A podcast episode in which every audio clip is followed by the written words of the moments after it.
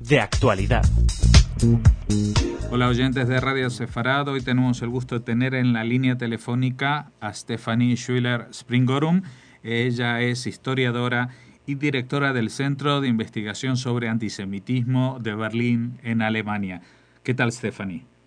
Hola, ¿qué tal? Mucho gusto. Bueno, este fin de semana eh, se mm, produce otra vez un, eh, la efemérides, el recuerdo de las terribles, eh, los terribles sucesos del 9 de noviembre en prácticamente toda Alemania en el año 38, lo que se denominó la Kristallnacht o la Noche de los Cristales Rotos. ¿Qué fue esa? ¿Qué pasó? Bueno, esta noche se puede decir, esto fue el ataque coordinado y organizado estatal, bueno, un ataque estatal, no espontáneo, sino estatal contra los judíos alemanes. Es decir, un ataque del Estado alemán contra ciudadanos alemanes. Lo que pasó es que, bueno, oficialmente como respuesta a un atentado que sucedió en París hace unos días antes, eh, se agradó a los ciudadanos judíos alemanes en, en las calles, en sus casas, también se quemaron las sinagogas y se demolaron, se dice, se demolaron las tiendas con, de, de familias judías. Así que fue un ataque contra negocios, contra eh, sinagogas y contra personas en la calle y en sus casas. Bueno, por la virulencia que tuvieron estas acciones, eh, aparte de, contar con el apoyo del Estado en la organización de los mismos, parece como que estaban esperando una excusa para, para desatar toda esa furia, ¿no? O sea, parece que como que el atentado fue la excusa, pero que estaba todo muy planificado de antes. Sí, lo interesante es que algunos incidentes se dieron ya en la noche del 7 al 8 en el estado alemán de Hessen, cerca de Frankfurt, más o menos en la provincia. Así que hemos, bueno, todo el año del 38 se veía una radicalización de la política antijudía del Estado alemán y con acciones con, contra eh, judíos de, con pasaporte soviético, contra personas eh, que se denominaban asocial, que también eran, por ejemplo, personas que vivían sin techo o que tenían antecedentes criminales, entre los cuales también había muchos judíos, porque como judío era muy fácil tener un antecedente criminal, porque a veces te cogieron, bueno, pasando por una, por una calle donde estaba prohibido y tal y cual. Así que ya eh, y luego en octubre la deportación de los eh, judíos con nacionalidad polaca, que se deportaron hacia Polonia, pero como el Estado de Polonia no las quería em, acoger, se quedaron mucho, bastante tiempo en la tierra de nadie, entre, en la frontera, con las, bueno, las condiciones de tiempo que tenemos aquí al finales de octubre. Justamente creo que... Eh, el chico que cometió el atentado en París tenía sus padres justamente, eh, este Herschel Greenspan, justamente sus padres estaban en esta situación, que habían sido deportados y estaban en, en, esa tierra de nadie, que no era ni Polonia ni Alemania, ¿no?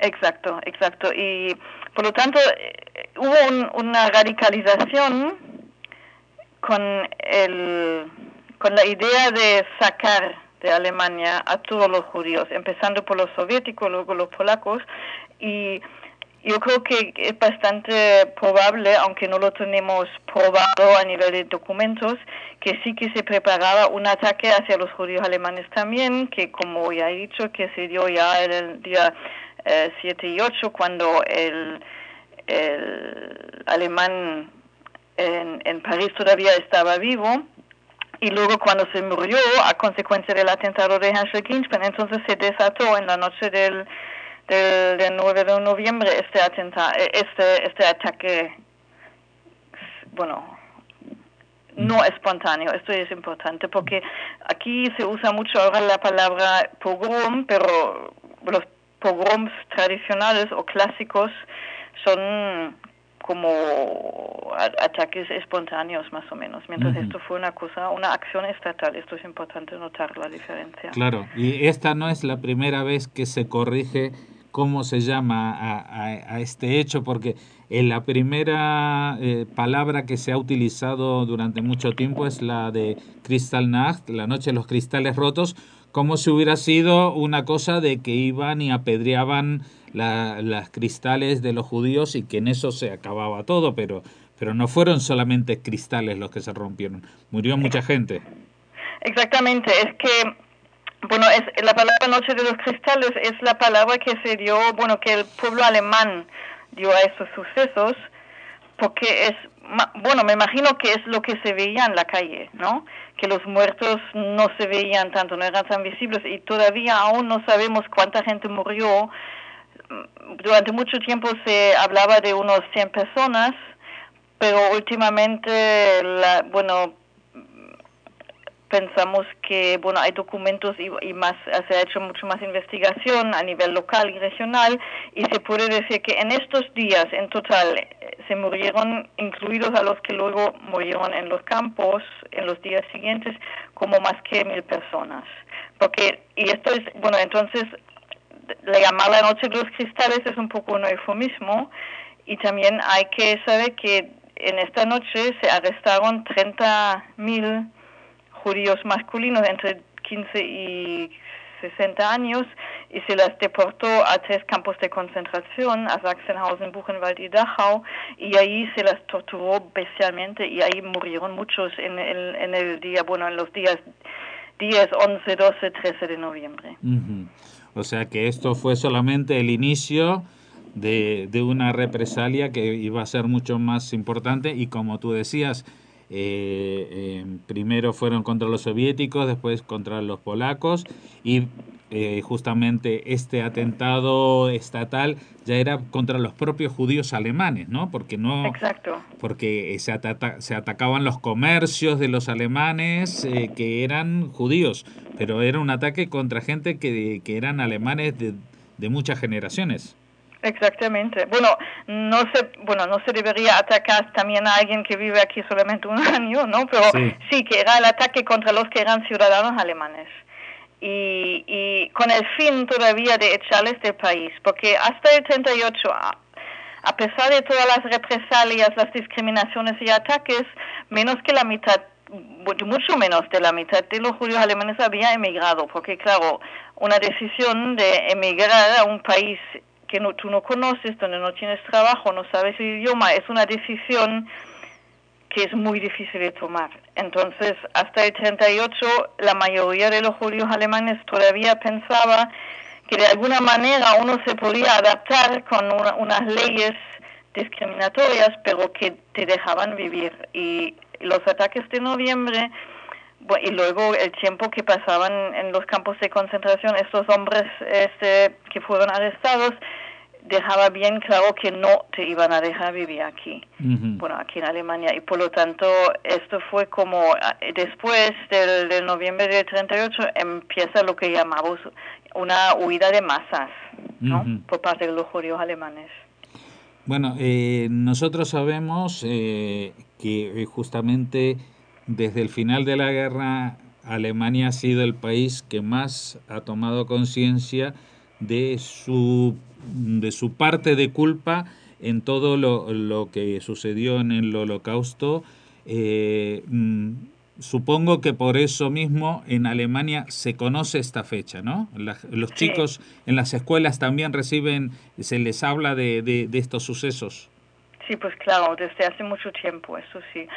El, 9 de noviembre es como el símbolo del, se puede decir, el símbolo de la persecución y del holocausto, lo cual también, bueno, es un poco difícil porque como que entonces pagamos, bueno, en Alemania, pero no llegamos hacia Auschwitz o Treblinka.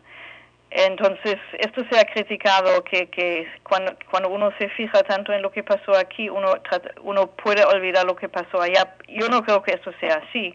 Lo importante para los, para los judíos en Alemania hoy en día es que un 80% son de origen soviético, ruso soviético. y para ellos el 9 de noviembre no significa nada, porque es, un, es una fecha muy alemana y austriaca. Mientras para ellos su día importante es el 8 de mayo, el día de la liberación de Alemania o el día de la, de la victoria, donde ellos como, como, como soldados del ejército rojo liberaron su tierra y, y, Alemania también. Entonces, eso de las fechas depende siempre mucho de la perspectiva histórica que tenemos. Sí, no, eh, por eso digo de que es muy conflictivo abordar el tema del holocausto. Eh, porque, como decimos, tú estás, por ejemplo, dirigiendo un centro de investigación sobre el antisemitismo en Berlín, pero hay muchos países que colaboraron activamente con el régimen nazi en Europa y que no solamente que no investigan sobre el antisemitismo, sino que ahora mm, eh, se disfrazan de, de, víctimas. Estoy hablando, por ejemplo, eh, eh, del escándalo que hubo en Hungría hace poco cuando quisieron pusieron una estatua como que los húngaros fueron invadidos por los nazis, cuando en realidad tenían allí a sus mm, digamos, con pinches, ¿no? Compañeros de ideología.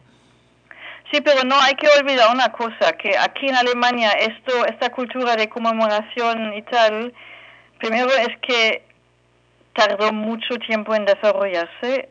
Yo recuerdo que eh, fue, de verdad que fue en los años 80, cuando esto fue un fenómeno, bueno, de masas quizás no, pero de la cultura mediática. Antes no, también llevamos 30, 40 años de silencio más o menos. Y, y no sabemos, bueno, de silencio social, de una cultura de memoria política a muy alto nivel, pero esto se debió al, a que Alemania perdió la guerra y los aliados y los Estados Unidos en primera línea nos forzó a esta postura, ¿no? Hubo, hubo, este, hubo tribunales donde se dijo de que esto fue malo, esto fue criminal, algo que por ejemplo en España nunca se dio o en otros países tampoco. Y, y luego es que yo creo que sí que Alemania ha hecho mucho y es importante y tal, pero hay que ver que, que no sabemos dónde estaríamos hoy sin el gobierno de ocupación de los aliados ¿no? y de su política de reeducación.